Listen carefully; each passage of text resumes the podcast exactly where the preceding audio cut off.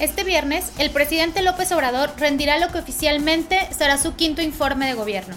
Basta recordar que a principios de sexenio el titular del Ejecutivo rindió varios informes parciales de resultados. Seguramente atestiguaremos un desfile de cifras alegres, sus otros datos, muy distintos a la realidad que hoy vive nuestro país.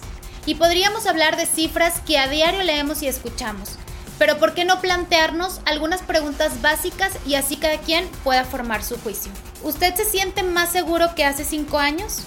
¿Puede usted circular con tranquilidad por las carreteras del país sin temor a ser víctima de los grupos delincuenciales? ¿Siente usted que el gobierno, con el abrazos, no balazos, le está ganando la batalla al narco? El IMSS, el ISTE y lo que quiera que hoy sea el INSABI, ¿le da un mejor servicio médico que en el sexenio anterior?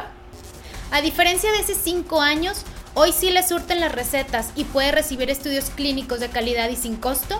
Cuando usted hace la despensa, ¿siente que en proporción paga menos por los productos que hace 5 años?